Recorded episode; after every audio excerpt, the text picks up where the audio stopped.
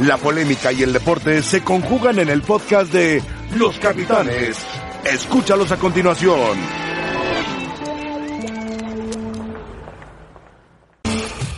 Bienvenidos, gracias por acompañarnos. Estamos en Los Capitanes. Es viernes 6 de diciembre. Profe Carrillo, espero que usted Hermano. sea capaz de levantarme el ánimo. Ayer te vi de árabe. Y al señor también. Ah, y a los señores también. Bueno, el señor es. Los este, dos. o sea, Es libanés. sí, sí, sí. Y el señor también es de por ahí. También. Y a la vuelta. Sí. Yo soy de Libanés. Del Ferretti club, también. De, ahí, la, de la pero Florida. te vi ayer. Te vi ayer con camellos. Pide una repetición. Un bar. Voy a checarlo. ¿Me vas a levantar el ánimo o no? No, Ya me Rebeca se ve. Rebeca preciosa. Se ve muy. ¿Qué pasó, Paco? ¿Ya, vi- ya vieron? Yo sí te voy a levantar el ánimo. Por lo del El Gran Premio. de México. Por ¿Tú quinto que, año consecutivo. tú que eres de la voz oficial, ¿no? Sí, tiene un gran narrador ahí, Un gran narrador. nos ayuda mucho. Quinto año consecutivo como el mejor eh, Año consecutivo, enhorabuena. Gran Premio. no, no, felicidades. Felicidades. Oye, no, voz oficial. una maravilla. Sí, no, histórico. Cinco veces consecu- y por consecu- de manera consecutiva el mejor evento. ¿Y si es el mejor? Sí, yo creo que sí. ¿Por qué? La diferencia la hace el público. Estoy convencido. Se fijan lo que dijo Roger Federer, lo que dijo Lewis Hamilton, lo que dijo también eh, Pat eh, Mahomes. Hablan del público como es algo realmente increíble. De verdad, un público que enamora. Además, somos muy mitoteros en México, ¿no? Es un evento bien organizado, pero creo que la, la pasión, la entrega, el entusiasmo que le pone la gente, sí es algo aparte. De y lo ha hecho incluso también Alejandro Soberón, ¿eh? De que, ahorita hablando de esto, Sí. Yo una vez saliendo del estadio de los Tigres a la cancha, lo que la gente te provoca es otro nivel emocional y mental. Ah, otra cosa. Más allá, Hablo por de ejemplo, Tigres de de estar en Monterrey. la bombonera de Boca. ¿O Eh, tú que fuiste a Brasil con el América Copa Libertadores? Bombonera de Boca, extraordinario. Eh, en Brasil, lo que viví en los Tigres, único, único. Eh, Gómez Junco, mi compañero, que admiro y quiero mucho, llorando Gómez Junco de ver a la gente a su edad, llorando en una final América Tigres. Sí. Lo que es el Estado Universitario, por eso te digo de la gente, por supuesto. Pues felicidades, la verdad que qué bueno. Tenemos en México, por fortuna, NFL, NBA, tenis, o sea, tenemos eventos extraordinarios. Bueno, vámonos con el Monarcas Morelia, que en el juego de ida, ayer en, en Morelia, pues le pasó por encima y claramente a la América. este disparo, mira este disparo sin tomar, sin tomar vuelo. La facilidad que tiene Flores para. Este gol, Paco, a ver, platícame de los centrales del América. Pues se equivocan porque si la pelota la, la tiene controlada el adversario, no juegas al fuera del lugar. Uno sale y el otro se mete. No, no, no, no puedes jugar al fuera del lugar, tienes que seguir tu marca. Hace una gran diagonal el Quick y después una gran jugada para que Arias Telleta la termine metido para abrir el marcador. Esta aproximación no tan clara. ¿A balón parado? Sí, no, no- no tan clara. Esta jugada, para mí, amarilla clarísima. Se precipita Sánchez. Para mí, temeraria, solamente el que el único que no lo vio fue Felipe Ramorrizo. Y esta, esta intenta disparar o intenta disparar. Intenta disparar, Sí. ¿verdad? Y no sale. Bueno, ¿qué esta que acaba siendo, me parece, para Aldo Rocha la segunda amarilla clara? No, para, para Vegas. Para Vegas, no para Aldo Rocha, para Vegas, que se perderá el partido. A ver. Eh, Nada más antes de que. vamos a escuchar el piojo y seguimos, o vamos a escucharlo y vamos a ver, eh, Once sin ganar del piojo en semifinales de ida. Ha estado en semifinales siempre con América, pero qué trabajo le cuesta el partido. Tres empates y ocho derrotas. Chavos. Analicen ustedes la expulsión. No, no veo que sea una jugada. Sí, la primera amarilla me parece que se equivoca, pero la segunda es con la cadera con, y le pega en el pie. Cuando él levanta el pie, le pega en la cadera. O sea, no entendí esa jugada, pero bueno, pues hay que tomar conciencia que nosotros tenemos que estar rayando lo perfecto porque sufrimos de esto, ¿no? No me pregunten de eso, Orlando. La verdad es que no condiciona. ¿Quién te condiciona? Dilo tú, porque luego lo digo yo y ustedes joden con que yo hablo del árbitro. Ay, Orlando. Si vas a insultar mi inteligencia, me paro y me voy. Bueno, a ver, eh, antes de analizar el partido, ¿para ti es tarjeta amarilla? ¿La segunda para ¿La de Sánchez? la de Sánchez? Sí, para mí sí. Para ti, Paco. Claro. Para mí también. Para ti, Mario. Sí, ¿Para todo el mundo. así? ¿Hay pero alguien que para diga que Felipe no? no. ¿Hay alguien que diga que Felipe dijo que no. ¿Y alguien más? No sé. Y Mauricio y Mike, ya ves que él es- tiene la matraca a flor de piel. Digo, le va un poquito a la América como tú me comprenderás. como- ¿Y tú qué dices, merengues, Ángel? Para mí ¿Para sí es, para mí sí es. claro. Es que me parece imprudente lo que hace. A ver, ¿qué le pasó al América ayer, Mario? ¿Por qué el América se ve otra vez tan mal? Bueno, eh, a toro pasado. El América se ve tan mal porque para mí quedó, se quedó con la emoción, la emotividad y el trabajo de los Tigres, que ya pasó, que fueron dos días de mucha emoción. Planteó un partido, ni quiso apretar ni quiso esperar. Eh, repitió el cuadro, no sé por qué lo repitió. Repitió la misma distribución, Ay, no sé por qué lo la. tú. No, no, no sé por qué lo hizo, porque eh, los rivales que los tomas en cuenta siempre tienes que jugarles de una manera diferente, aunque sea con los mismos jugadores. Lo mismo diferente, vamos. ¿sí? No, él planteó el partido igual, normal, pues lógicamente no hubo ni forma, ni idea, ni salida, ni dinámica, ni presión, ni nada. Fue superado completamente por un gran rival. No lo hubieran cuestionado si no repite el 11 que barrió a Tigres. No hubieran dicho, ¿cómo es posible que no lo repita? Pero- Yo estoy contigo. Pero quien lo haya cuestionado se lo tiene que pasar por el- el- la garganta. Porque tú vas a jugar a ganar. Pero él mismo estaba emocionado todavía del partido de los Tigres. Él todavía se creyó que en verdad hicieron un tremendo partido. Hombre, entiéndeme, lo hicieron. Sí lo hicieron. Primer tiempo fue Sí, lo hicieron. El rival fue un desastre. ¿Sí me explico? Porque no, no, no provocaron eso. Simplemente presionaron muy bien. Yo saqué ediciones de la presión. Pero los Tigres eh, estuvieron, no hicieron absolutamente ninguna reacción desde Ricardo Ferretti hasta toda la delantera. Ya pasaron los Tigres. Ahora el América eh, le pasó lo mismo. No tuvo ninguna reacción. Le pasaron por arriba. De todas, todas. No sabían a quién meter, si ajustar no tenía absolutamente nada. Te pregunto, ¿viste alguna acción de la América de peligro? Yo no vi ninguna. No, no, la verdad es que es a balón parado. Hay un par de remates de cabeza, pero hasta ahí. A ver, Paco, yo estoy, porque si hablamos de la América, me parece muy justo reconocer el trabajo de Monarcas Morelia, de su técnico, de Guede, pero lo que hace Millar, lo que hace Flores, lo que hace Rocha, Ortiz, qué bárbaro, qué partido se tira. Eh, el Quick Mendoza, bueno, porque el Shaggy, nadie hubiera supuesto que Monarcas, que venía haciéndolo bien, pudiera ser tan superior. Por sí fue muy superior, ayer o no, Paco. superior. Superior. Yo ayer decía que no hubo ninguno de la alineación que desentonara de parte de Morelia. Y normalmente en estos partidos, cuando enfrentas a un rival como América, siempre es ver lo malo y encontrar lo malo de América. No, hay que encontrar lo positivo de Morelia, que fue, fue mucho. El planteamiento, los ajustes, la actitud. La disposición, no dar una sola pelota por perdida, la cantidad de veces que pasó el Shaggy por derecha, eh, lo bien que jugó Velarde, los dos centrales, eh, Aldo Rocha en la contención, lo de Millar que tiene 37 años y que sigue corriendo y sigue destilando eh, mucha calidad. Y, lo- y adelante Flores, Sansores, Aristelleta. Aristelleta, qué buen jugador El es. propio Sosa, el arquero que anduvo titubeante con, en la fase contra León, ahora lo vi muy, muy seguro, le terminan ganando bien al América. Y nunca dejan de, porque yo escuchaba de que Morelia fue consecuente con América y no O sea, aprovechó. ¿no dejó de atacar Morelia? No, para mí no. ¿No? No, simplemente no fue tan certero. Porque si hubiera sido un poquito más certero, el partido tenía que haber terminado 3 o 4-0. Eh, eh, a ver, Javier, la expulsión de América condiciona, provoca que el América de plano se dé casi casi por vencido. Me da la impresión que no se pudo o no se supo acomodar después de la expulsión de Jorge Sánchez. Se le complicó eh, y no tuvo efectivamente la capacidad de reaccionar para tratar de, de- de buscar por lo menos un gol que acercara, eh, digamos que esta diferencia. Pero ahora que los escucho, podría ser estas, estas críticas hacia la América con toda justicia, podrían haber si eh, las podríamos haber escuchado también en el partido de ida contra el equipo de Tigres. La mesa le hicieron. Se le hicieron, exacto. Y llegó una gran reacción del América. Digo, digo todo esto porque parecería que, que el América tiene perdida la llave y aunque esté No, perdiendo no, 2 por no, 0, no, no, no, no, no. Yo veo No, esta nada. Pero lo que es ojo, bien eh. difícil, Javier, estoy de acuerdo ahí antes de escucharme. Yo estoy completamente de acuerdo. Bueno, yo he sido severamente golpeado porque critiqué al América y dije que no se iba a levantar contra Tigres. Así lo pensaba. Como ahora pienso Yo que se también lo puede levantar con- contra Morelia.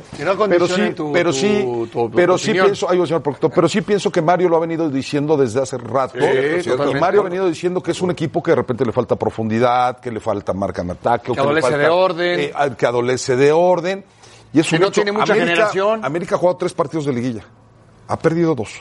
Sí, claro. O sea, eso te habla de que se tiró un partidazo contra Tigres, sobre todo el primer El tiempo, segundo, sí, bueno, pero ajá. en los otros le ha costado trabajo. Vamos a escuchar a Millar y vamos a preguntarles qué piensan y cómo se podría parar América el próximo domingo en el Estadio Azteca. Este es Millar, jugador de Monarcas.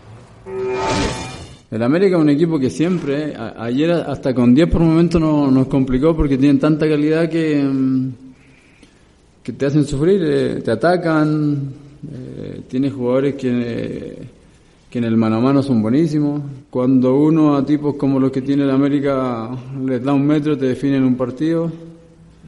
Hay que hacer un, un partido prácticamente perfecto en, toda la, en todas las líneas y principalmente en lo defensivo. Bueno, bastante claro, y así lo piensa la mayoría, que América no está muerto, ya lo vio contra Tigres eh, la gente. Pero a ver, Mario, para que América no esté muerto, yo te pregunto, de los 11 que iniciaron ayer, ¿qué modificaciones harías? ¿A quién sacrificarías o cómo jugarías? Me vas a decir, no, yo no soy el técnico, para eso está Miguel, pero te tengo malas noticias, eres técnico. Y estás aquí, necesitamos que nos digas cómo podría mejorar el América y cómo podría ganar el partido. Lo único que te puedo decir, eh, primero gracias por tus palabras. Lo único que te puedo decir es que este equipo América tiene de sobra jugadores para contrastar el domingo y pasar tranquilamente a la final. Fíjate bien, tranquilamente a la final. Tranquilamente. No me da confianza el cuerpo técnico, no me gusta. Pero, porque para mí son más eh, entusiastas y meritorios, para mí.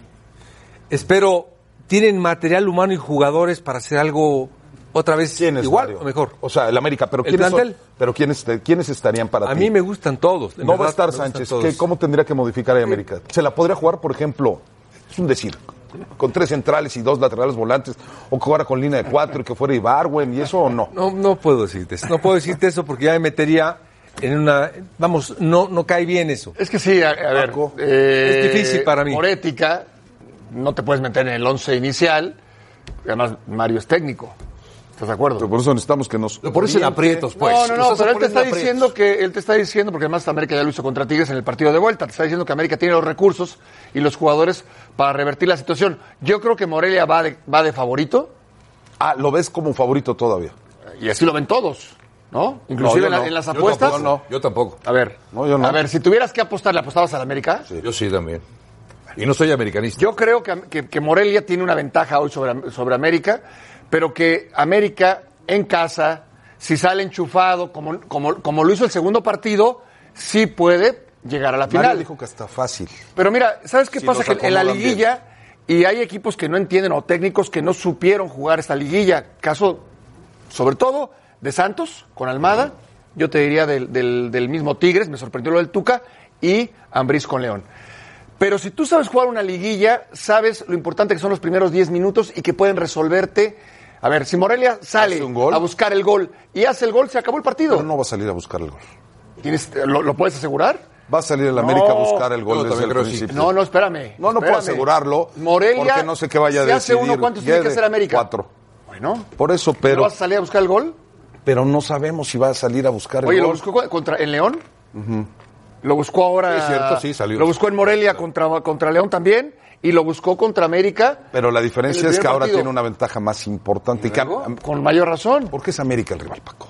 Eh, pero ese, eh, a ver, Ángel, ese discurso de que es América, es América, vamos a ser claros. Pues si es América, O sea, es no, no, América espérame, y no. acabamos de verlo. Es que en los años noventas Oh, no existió el llegar al América. 90, pero no en existió el el 90. América. Y Oye, retomó la no grandeza, en perdón. el 90. Y retomó el protagonismo con el señor que tienes a tu derecha Claro. y con el propio Miguel Herrera. Pero ¿eh? no estamos en los 90, Paco. Y esta, esta América Es se ha el cansado. Pues ayer no lo vi. de revertir la situación. Ayer no vi esa grandeza, ¿eh? Pero la viste el domingo Sí la anterior. vi. Y el otro partido en el Azteca contra Tigres tampoco la vi. Pero la puedes ver este domingo Ah, otra pues ya vez. veremos. Sí, nos- sí, yo creo que hay un intangible que no, no, no recuerdo de los equipos de la primera división del fútbol mexicano, un equipo que tenga este sello, este ADN ganador, este equipo que sabe jugar fases de liguilla, este equipo que se levantó O entre sea, los ¿es muertos. solamente América? No, no, de, de los de Pues- México.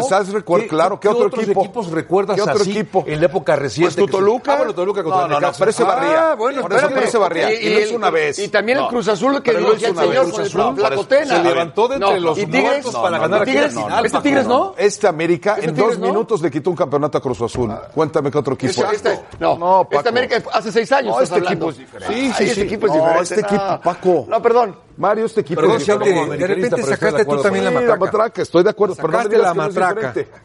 El único equipo, Paco, y lo dicen los rivales, no lo decimos los americanistas, Oye, bueno, que nunca puedes dar por muertos en la América. Perdón, perdón. ¿Tú Mira, das por muerto? coincidimos el señor y yo en Cruz Azul y con América nos reíamos. perdón. bien, Les metíamos de tres y cuatro por partido. Ah, se reían de la- está bien, liguilla sí, también. está bien, una No, mala perdón. década, está bien. No, no, Pero bueno. el ADN del América es reponerse sí, ante las adversidades. Lo lo acaba de demostrar el demostrar. domingo. Paco, al domingo creo que lo ¿Y en el demostró Azteca contra Tigres lo mostró? Lo demostró en el No. Azteca, en el Azteca, fíjate, No. se repuso contra un Tampico Madero, se repuso contra Pumas, se repuso contra 86, Cruz Azul, en el 86. contra Guadalajara con un hombre menos. Paco, la historia, sido. la historia de los regresos de América es estoy de acuerdo. Ese es ADN. los, los equipos Oye, grandes tienen la forma de Perdón, la yo- forma yo de creí que le ibas al Toluca. Le voy al Toluca. Yo sé que parezco eh, aficionado a la América y saqué la matraca, perdón. Pero no, a ver, admiro lo que hace esta América. Lo que hace, sobre todo en este momento. En momentos críticos es cuando vemos una Lo que América hizo en el. Azteca con Tigres.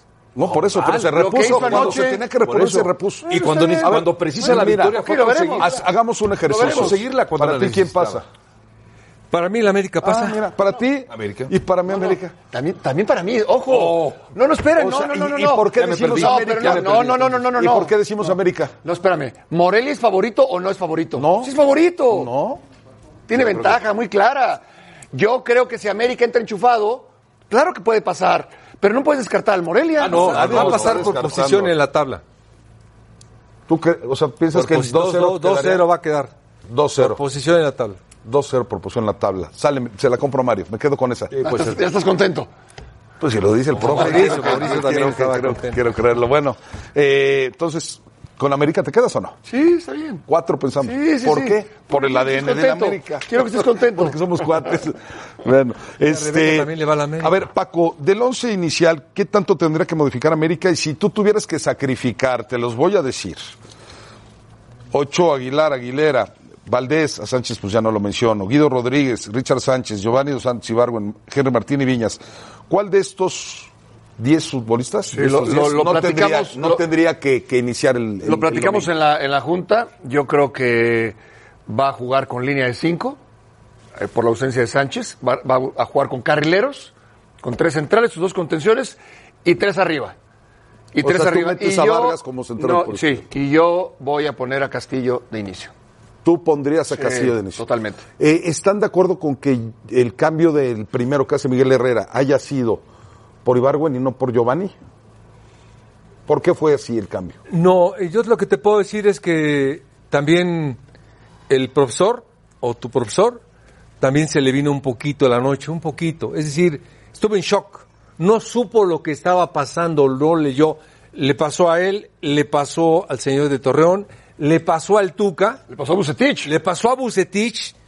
Pasa. Ahora le pasó a Miguel, espero no le pase el domingo. Ok. A, a nosotros no nos pasa porque estamos aquí sentados con aire acondicionado, pues es muy fácil. Y nada más felicitar al señor Mario por la charla táctica que Ah, no, la charla tal que En la hiciste junta. hoy. En la Junta estuvo bien, ¿no? Hombre, con eso me llevo al Cafú. bueno, vamos. Rebe, no, te voy a decir una cosa, Rebe. Los vaqueros de Dallas, ¿de qué se trata? Paco ya no pu- puede más de la tristeza, yo tampoco. pero además todo lo que me Y dijo sigue Rebe, defendiendo a Garrett. Paco, Paco, No, ya no. Paco, Paco, ya. No, ya no.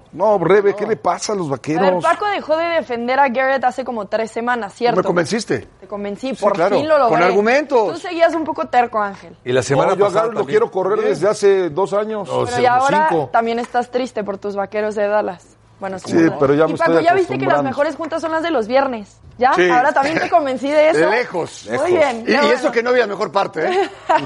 Así, esta vez no hubo baile, ¿verdad? Muy bien, bueno, nosotros vamos a pausa, volvemos muevan, por para favor. platicar porque Andy Ruiz y Anthony Joshua están a un día de su revancha y Chava Rodríguez está en Arabia Saudita. Nosotros enlazamos con él al volver a los capitanes.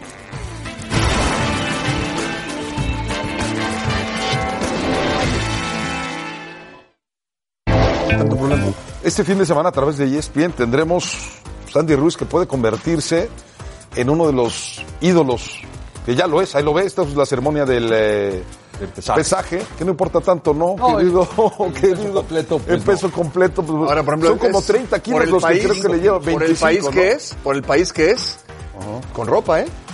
Sí, claro. Bueno, pues hasta el sombrero, sí, porque decían, bueno, no se vayan a pasar, no, pues en pesos completos no hay ningún problema. Son 30, por eso trae hasta el sombrero. los perdón, el sombrero no está chiquito o está muy sí, grande, es Andy Ruiz. Se ve mejor. chiquitito, se ve como. Andy Ruiz está, está, está grandote. Bueno, vamos a saludar para que nos vaya orientando con el tema de la ceremonia del pesaje y qué podemos esperar del combate. A Chava Rodríguez, al cual saludamos con muchísimo gusto, está bastante lejos. Y, preguntarte cómo estuvo la ceremonia del pesaje, Chava, y qué esperamos del combate. Un abrazo, ¿cómo estás? ¿Cómo estás, mi estimado Ángel? Es un placer saludarte y bueno, pues ya se realizó la ceremonia de pesaje. Ya Andy Ruiz marcó el peso, 283 libras. Anthony Joshua también marcó el peso, 237. Van a ser 46.7 libras de diferencia. Estamos hablando de alrededor de 20 kilos lo que le va a llevar el peleador mexicano a Anthony Joshua. Aunque había algo de polémica por ahí, me decía el entrenador de, de el mexicano Manny Robles. Me decía que por ahí andaba Andy en realidad en 273 libras. Pero eh, independientemente de eso, me decía que también es el peso correcto para ellos, que no tienen ningún contratiempo, no hubo ningún descontrol, que están eh, contentos con lo que se ha trabajado. Ven a Andy demasiado fuerte respecto a la primera pelea entre ellos. Y por el otro lado, la verdad es que Joshua también cumpliendo con lo suyo, dijo que iba a llegar eh, con menos peso, él había pesado 247, así que tuvo eh, 10 libras menos eh, para este combate. Ya nada más esperando que suene la campana aquí en la Arena. Eh, aún hay boletos eh, disponibles de los 15 mil. Eh, vamos a estar eh, presentes en un evento histórico. La verdad ha hecho recordar esto a Trila in Manila, Rumble in the Jungle, que fueron dos carteleras que protagonizó Mohamed Ali en su momento y que se siguen hablando a pesar de que ya han pasado más de 40 años. Una cartelera imperdible, van a ser eh, nueve peleas en total, cinco peleas de ellas van a ser en la división de peso pesado y bueno, pues la verdad es que todo está listo para que se realice el gran combate entre Andy Ruiz y Anthony Joshua. Favorito Joshua, 2 a 1 para llevarse las tarjetas. Gracias al querido Chava. Eh, a ver, Javier, eh, ¿qué tanto le puede afectar a Andy Ruiz si no consigue eh, ganar este combate? ¿A qué voy con esto? Que la gente pudiera suponer que fue una casualidad lo que pasó en el primer combate, aunque seguramente si lo pierde tendríamos garantizado un tercer combate. ¿Por dónde ves esta pelea y qué tanta chance tiene Andy Ruiz? Yo creo que sí, sí, existe ese riesgo, porque la forma que le ganó a Anthony Joshua en el pasado mes de junio fue un poco, no, no un poco, corrijo, muy sorpresivo. Nadie lo pensaba. Seguramente Joshua no había visto ni videos de Andy Ruiz. No, no sabía ni, quién, ni quién era. era, Andy no le tocaba pelear Le sorprendió. Sí, claro, llegó suplente. Eh, por eso fue una gran sorpresa. Creo que el que llega a perder sí significaría para Andy Ruiz el pensar, bueno, efectivamente, teníamos razón. Fue un golpe de suerte el que tuvo Andy Ruiz. Creo que sí podría ser en detrimento de, de su carrera. Yo veo difícil que pudiera volverse a enfrentar a... Ah, sí, que se dieron una tercera. En una de esas sí, por la expectación. Depende de la lana, ¿no? Sí, sí, y de- dependería, efectivamente. Pero sí creo que tiene, tiene que perder. Claro que tiene que perder. Creo que él lo sabe también, ¿eh? Sabe que quizás esta este tipo de bolsas quizás no las vuelva a ganar. Que si no eso es contrastes esto, ¿no? Y si la gana, Ah, no, pues bueno. vuelve el ídolo, pero en serio, pues, no, imagínate que regrese otra vez como ganador. Ahora, Paco, se habla mucho de la preparación que ha tenido Joshua, que dicen que está más fuerte, que está más metido, ya con conocimiento de Andy Ruiz. Y no sé qué tanto Andy Ruiz puede haber estado distraído con todo esto que ha venido pasando. Sí, lo veremos mañana. Realmente, ¿no? puedes suponer y puedes pensar y puedes creer que así fue y que se distrajo. Yo creo que es, yo creo que es una persona muy profesional y lo vimos con el golpe que recibe de Joshua, no se nos olvide, que lo tira, se levanta y noquea a Joshua. Es decir, preparado físicamente está. Yo creo que si gana Andy Ruiz ya no habría una tercera pelea. Si pierde, yo creo que sí merece la revancha ahora el mexicano. Se quedan, eh, todos nos quedamos con Andy Ruiz. No, me encantaría, pero yo creo que Joshua. Pues a mí me ganó el corazón, la tengo que matraca otra vez. Si tengo que apostar la quincena, Me la con. Joshua. Yo también. Sí, yo también. ¿Sí? Sí. ¿Tú, Mario? corazón, ¿no? Los traigo ganó la matraca, te otra vez Sí. la matraca traes. ¿Qué te voy a decir? Ojalá y gane, ojalá y gane por bien de todos nosotros, que gane. Bueno, pues por supuesto tendremos una cobertura amplísima de lo que será el combate y tendremos también la pelea en vivo a través de ESPN 2. Vámonos a pausa, estamos en los capitanes, volvamos. ESPN Knockout. Andy Ruiz ante Anthony Joshua. Comienza la cartelera a las 10 a.m. Se espera que Ruiz y Joshua estén en el cuadrilátero a las 2 pm. Acompáñenos este sábado 7 de diciembre en las pantallas de ESPN.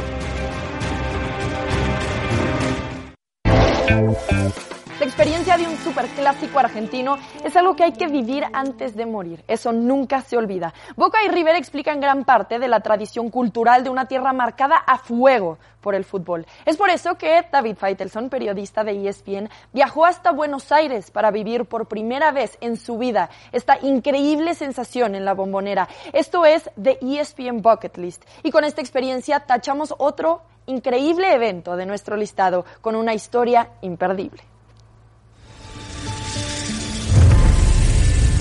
¿Por qué vengo a ver un, un Boca River? Porque cuentan historias. Porque la información que nos llega habla de un partido mágico. Hola, señor. ¿Me da los diarios? Ah, muchas gracias. No vas hablando del fútbol, no hablando de otra cosa, ¿eh? Sí. Yo he tenido la fortuna de cubrir muchos eventos deportivos, pero siempre soñé con poder tener la oportunidad de vivir un, un Boca River. No imaginé que iba a ser una final de Libertadores. Buenos Aires es una, es una locura. Eh, es impresionante la electricidad, el ritmo, el ímpetu que se respira en las calles de Buenos Aires. Siempre que uno llega a una tierra extraña, busca un apoyo, busca un consejero, para poder también entender lo que finalmente este partido significa para el argentino. Y yo lo encontré en Miguel Simón. Cada vez que vengo, veo a los argentinos más enloquecidos por algo que es un simple juego de fútbol. Igual te digo, llegaste en el momento más caliente de la pasión futbolera. Si vos empezás a revisar listas de grandes eventos que no te podés perder antes de morir, famosa frase, Boca River está siempre primero o segundo en la lista. Boca River forma parte de la locura que vos me mencionás, pero es existencialista. Pero lo de Boca y lo de River es una cuestión de sangre. Nada puede ser un clásico europeo ante un clásico de sangre, como es este. El estadio de Boca es otro mundo. El estadio de Boca es un estadio viejo. Las paredes, tuve que agacharme de pronto para eh, caminar por los túneles rumbo al estadio. Pero también es un santuario, es un lugar sagrado. Difícilmente en otro sitio se concentra tanta pasión y tanto amor y tanto nexo con un- una camiseta de un equipo de fútbol. Para mí hay un antes y un después de ir a la bombonera.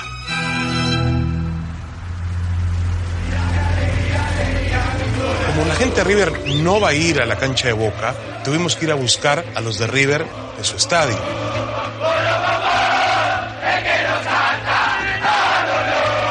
¿Qué va a pasar aquí? Le vamos a mostrar al equipo cómo alentamos. Nosotros tenemos madre, padre, equipo. Esto es pasión.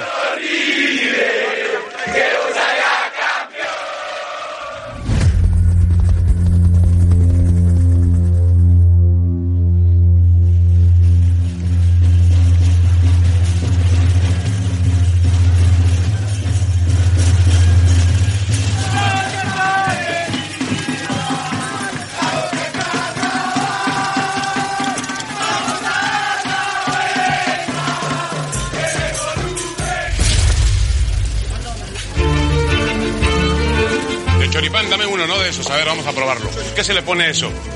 Chimichurri, acá, mirá. Nada más chimichurri. De pan, chimichurri y a comer. Perfecto.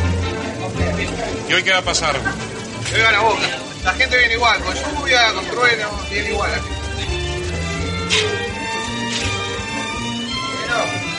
Buenísimo.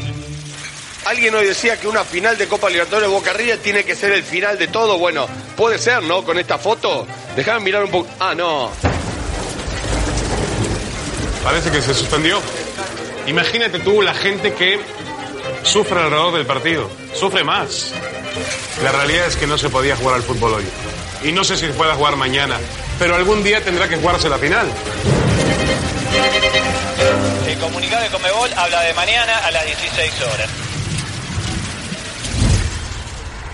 Lo confirmó la Conmebol a las 11 de la mañana. Hay final, señores. Boca y River, acá, en la bombonera. Hoy ganamos nosotros y este es el partido definitivo. Le vamos a dar la vuelta ya que es difícil, ¿eh? pero venga, vamos a dar la vuelta. No, el Boca River es, es vida o muerte.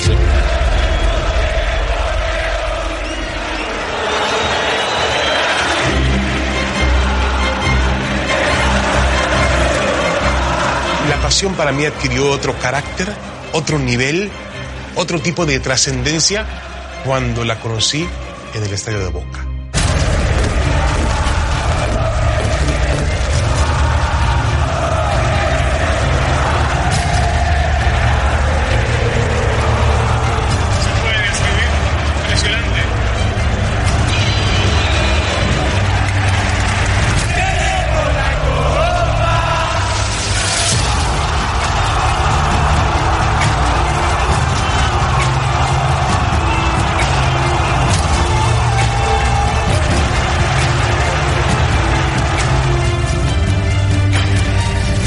De un Boca River les recomendaría para todos aquellos que realmente quieran entender el sentimiento por un juego.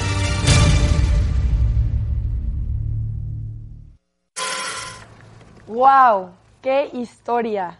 ¡Qué historia! Se me puso la piel chinita a ustedes. Mario estuvo sentado en esa banca y Paco jugó en ese cancha. ¡Wow! Imagínate nomás. Felicidades a David Faitelson, qué gran Qué gran trabajo. Muy bien, bueno, nosotros volvemos para platicar del Veracruz, que por supuesto ya fue informado que está desafiliado de la Liga MX. León Lecanda tiene el reporte completo cuando volvamos a los capitanes.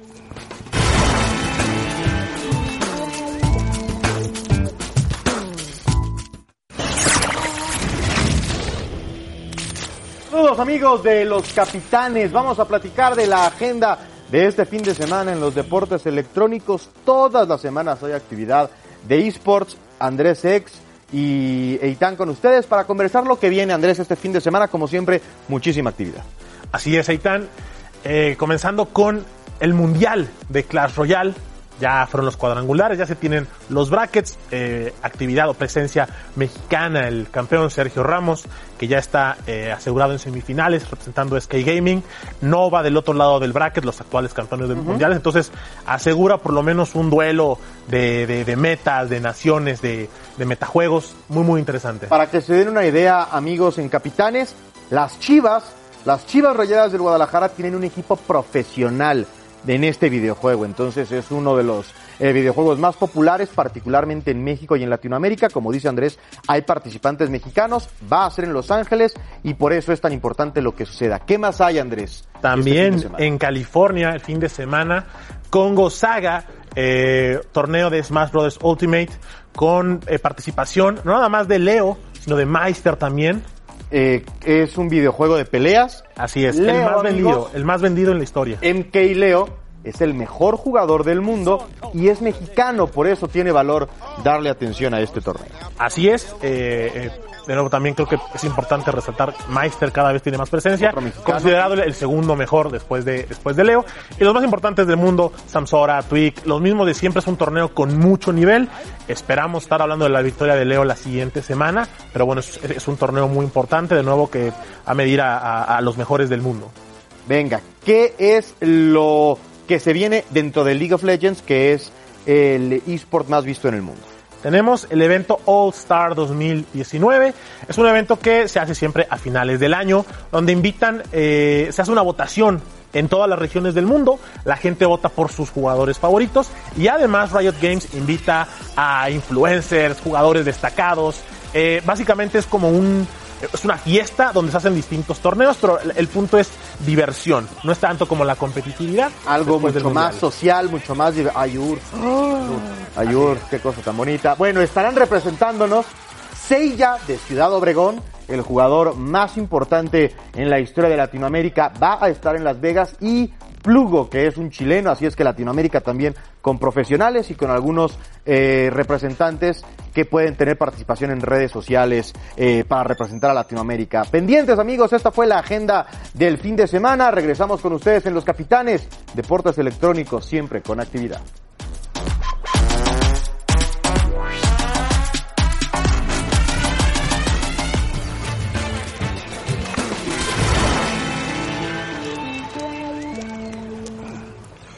Bueno, ya se veía venir, hoy fue notificado el eh, Veracruz, el señor Curi, que no estaba ahí, pero ya habían ido ayer a tratar de notificarles que estaban desafiliados, no se pudo. Hoy llegó un abogado de la Federación Mexicana de Fútbol y entregaron la notificación a gente que estaba ahí de Veracruz. Ya lo dijo así el abogado, ese que ve usted en pantalla de corbata roja, dijo, ya fueron notificados que han sido desafiliados. Y León Lecanda desde la mañana anda ahí en el Luis Pirata Fuente, es una pena, hablo a título propio, a mí me da mucha tristeza que Veracruz eh, pierda, pierda una plaza y pierda a un equipo. Y León, pues perdió todo Veracruz. ¿Qué va a pasar con Veracruz? ¿Qué va a pasar con el señor Fidel Curi?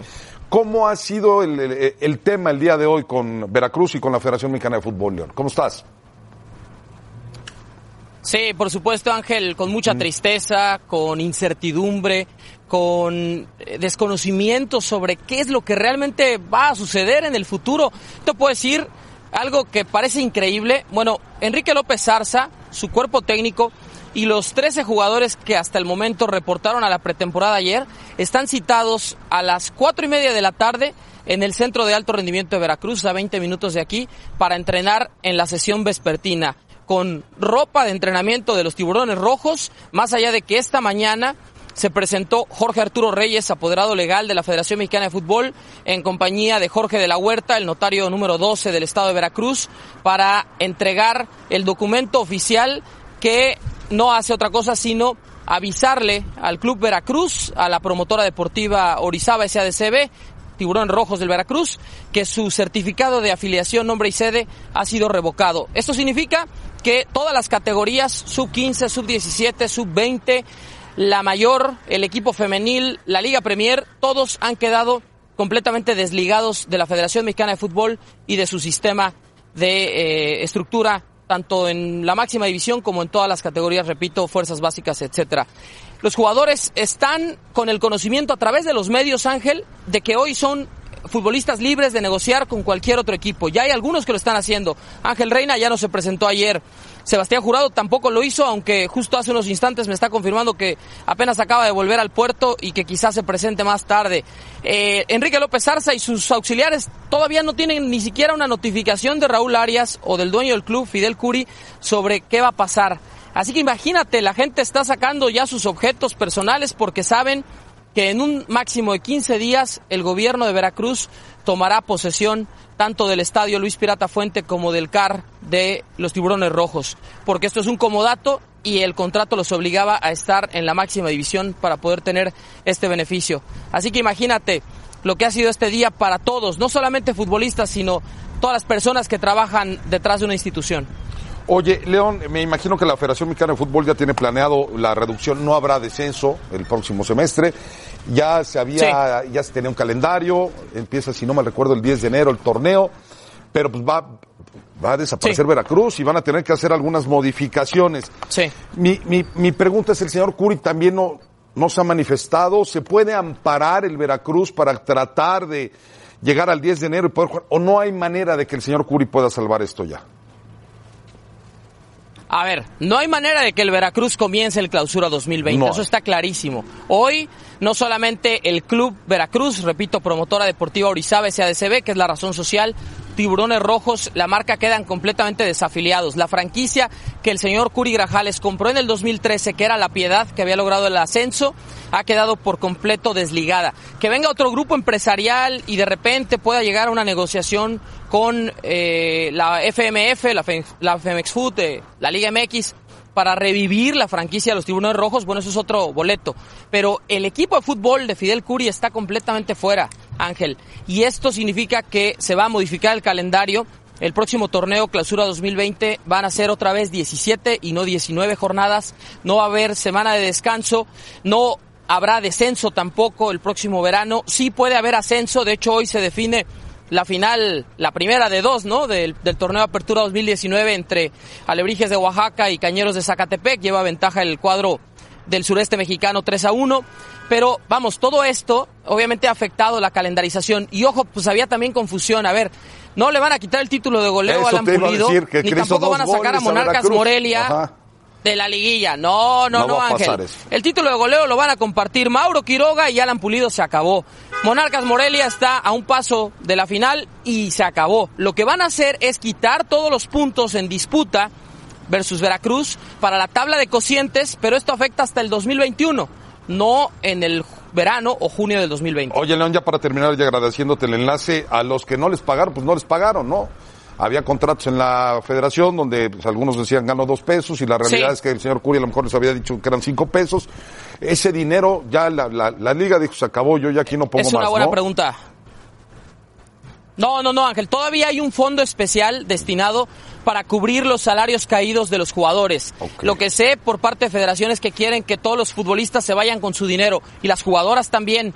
Que cada uno de los equipos, en todas las categorías, los jugadores cobren lo más que puedan, lo más que hayan podido acreditar, incluso a través de contratos secundarios o estados de cuenta o mensajes de WhatsApp o como pudieran acreditar que hubieran recibido ese dinero mes con mes y todo lo que les adeudaban.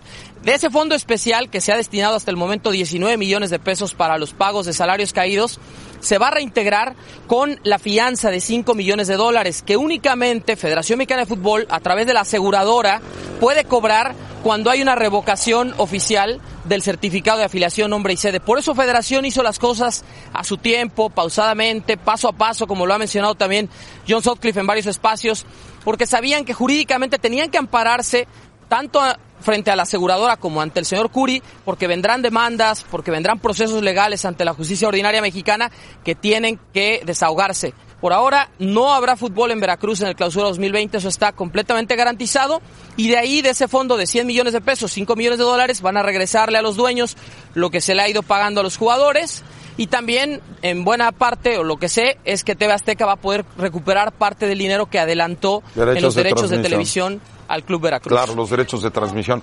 León, felicidades, gracias por la información muy Arriba el tiburón, todos, gritan ¿eh? Arriba los aficionados.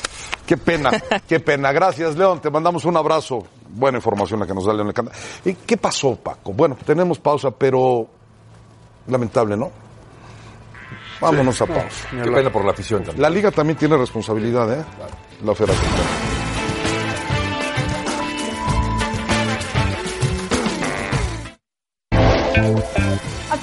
Comenzamos la semana 14 de la NFL con un duelo entre los Cowboys y los Osos de Chicago, uno que nosotros pronosticamos en NFL Live que se llevarían los Cowboys. Sin duda alguna no fue el caso. Qué lástima que no estuve en ese programa. Qué Ah, ¿tú no hubieras defendido otra cosa? Sí. Muy bien. Bueno, así entonces una difícil situación para los vaqueros de Dallas. Enfoquémonos, enfoquémonos en el resto de los Sí. partidos de esta semana. ¿Con quién te quedas, Javo, para eh, Ravens Bills? Sí, muy bien. Ah, sabía que iba sí, claro, Y ¿no? tenemos algo que poner en duda. Lamar Jackson le está rompiendo. Josh Allen no está jugando mal, No, pero no es un equipo que esté a la altura de los Ravens de Baltimore. Bills ¿no? maravilloso, pero Baltimore espectacular. Muy bien, nos quedamos entonces Mm. con ellos. En el duelo del lunes por la noche tenemos a los Seattle Seahawks ante los Rams. ¿Con quién te quedas? Duelo divisional. Divisional muy importante, pero no puedo ir en contra de tu equipo, Rebe. Muy bien, ¿por qué? Está jugando a un gran nivel. Russell Wilson sigue siendo, está en la discusión para ser el MVP. Cuentan con un gran ataque terrestre, la defensiva ha mejorado. Rams es una sombra de lo que fue el año pasado, a pesar de que ha tenido buenos partidos. Seattle por peso específico, que es el número dos en la conferencia además. Sí. Y a los Seattle Seahawks que se le han complicado un poco los juegos, pero a la mera hora Russell Wilson y Pete Sí, sacan los partidos. Ahora vamos Qué con este partido que también es. es un Partidazo. partidazo. El número Javi. uno ahora de la conferencia nacional. Ajá, ajá. Ah, me voy a quedar con Saints. Ah, no, ¿De verdad te quedas con San Francisco? Está bien. Mira, se me hace que los Es Saints está no muy están parejo. tan bien como creemos en este momento. Les ha estado costando trabajo las últimas semanas. Me parece que aquí se emparejan un poquito las cosas, aunque los Santos de Nueva Orleans están como líderes de división. Los San Francisco están ahí rascando para volver Todo lo arriba. que implica, ¿eh? En caso de que gane San Francisco, se va al 2, y podría ser Seattle número uno, en fin, son carambola de tres Estaría- bandas. Bueno, y vámonos con el último. Los Kansas City Chiefs contra los Patriotas de Nueva Inglaterra. Un partidazo que también es revancha de un gran partido que tuvimos la temporada pasada. sí, sí, sí. ¿Con quién te quedas? Nueva Inglaterra no es el mismo del año pasado, Ni pero cerca. tampoco Kansas City. Tampoco. Voy a quedar por Foxboro. Ah, te quedas con Kansas. Muy bien. Es un gran partido también, ¿eh? Gran Mira, partido. Buena defensiva contra una gran ofensiva. Nada más te estoy molestando. Una gran defensiva, dijiste. No, no, la de, la de Nueva Inglaterra. Ah, sí, no. Contra una gran ofensiva, Sí. que es la de los Kansas Sí, City pero Chiefs. me parece que la defensiva de los Patriotas de Nueva Inglaterra la sacan especialmente en casa. Bill Belichick. Bill Belichick sobre sí, Andy sí, sí. Reid creo que sigue teniendo jetatura. Muy bien. Con eso nos quedamos entonces con los Ravens, con los Seahawks. Allá estamos divididos y de este lado nos quedamos con los Patriotas de Nueva Inglaterra. Javo, gracias por ti, venir de este lado. Nosotros seguimos con más en Los Capitanes. Sunday Night Football, un duelo divisional del oeste de la Nacional. Los Seattle Seahawks se enfrentan a los Rams de Los Ángeles. El domingo a las 7 pm tiempo de la Ciudad de México. Nos vemos por ESPN.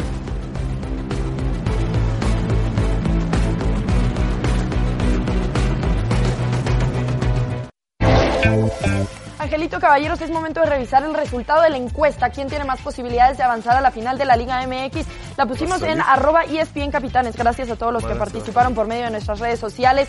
Necaxa con el 54%. O sea, la gente cree que la América se queda afuera. Mira, ¿qué tal? O sea, ¿Qué tiene más posibilidades Necaxa que América. Sí, de pasar. O sea, nu- numéricamente sí, ¿no? Pero por ese, esos intangibles yo creo que América lleva más. Wow, yo con esto me despido, Ángel Caballeros. Muchísimas gracias. Que tengan un excelente fin de semana. Gracias, Rebe, que tengas muy buen fin de semana. Gracias a Paco Gabriel, que tuvo que correr para radio porque es el programa que sigue luego que escucha NFL a las 5. A las 5 de la tarde estaremos Rebe y tu servidor. El picante en la noche. Bueno, Picante profe, en la noche, final entonces, tu final es Eh, el América pasa contra contra Monterrey. América Monterrey. América Necaxa. América Necaxa. Varios